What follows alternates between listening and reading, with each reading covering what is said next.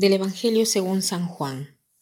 En aquel tiempo Jesús dijo a sus discípulos, Este es mi mandamiento, que se amen los unos a los otros como yo los he amado. Nadie tiene amor más grande a sus amigos que el que da la vida por ellos. Ustedes son mis amigos si hacen lo que yo les mando.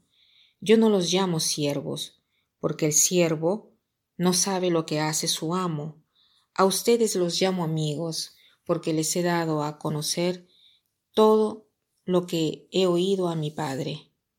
No son ustedes los que me han elegido, soy yo quien los he elegido y los ha destinado para que vayan y den fruto y su fruto permanezca, de modo que el Padre les conceda cuanto le pidan en mi nombre. Esto es lo que les mando, que se amen los unos a los otros que es hermoso que Jesús nos llame a nosotros amigos. Estamos llamados a ser amigos de Dios. ¿Y quién es el amigo?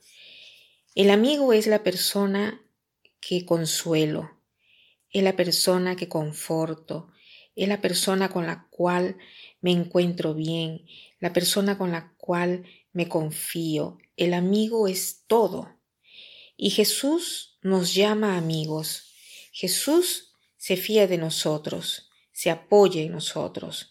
No solo quiere ser nuestro apoyo, sino que quiere que también eh, quiere también apoyarse en nosotros, ¿no? Como amigos suyos.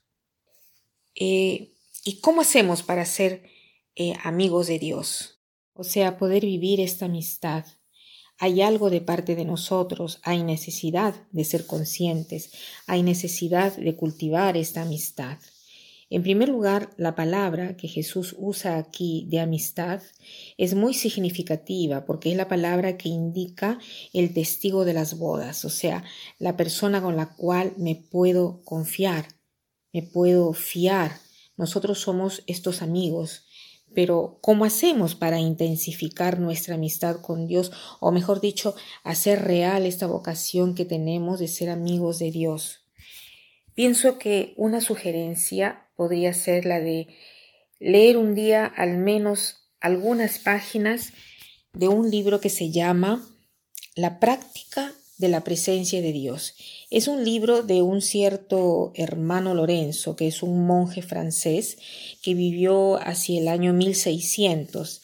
Era un monje cocinero y tiene palabras muy hermosas donde te dice que no es el lugar lo que hacemos que importa, sino practicar conscientemente la presencia de Dios. O sea, la llave para la amistad con Dios es no cambiar la actividad que estamos haciendo, no ir eh, quién sabe dónde, no.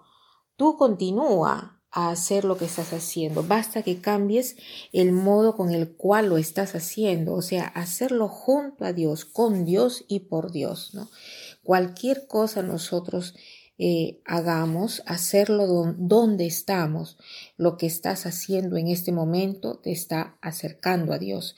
Lo importante es hacerlo con esta intención, de hacerlo todo por Dios, ¿no? Después para aprender a estar presente ante, Dios basta sustituir lo que hacemos. Por lo general, cuando nos preocupamos, eh, cuando pensamos a nuestros problemas, ¿no? ¿Cuándo es que una persona se preocupa de sus problemas? Cuando está siempre pensando en sus problemas una y otra y otra y otra vez. Eso quiere decir preocuparse. En cambio, cultivar la presencia de Dios, ¿qué cosa significa?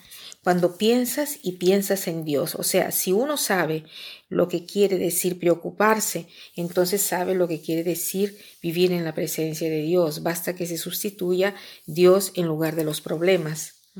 Tratemos hoy de practicar este conocimiento de que Dios está con nosotros y de hacer todo con Dios, para Dios y en Dios y gozar de esta amistad. Y para terminar, quiero citar una frase de la Biblia que es esta, eh, que, ya la hemos escuchado otras veces, pero que seguramente no le hemos dado la debida importancia. Dice así, un amigo fiel es una protección potente. Quien lo encuentra, encuentra un tesoro, Para un amigo fiel no hay precio, no hay peso para su valor. Que pasen un buen día.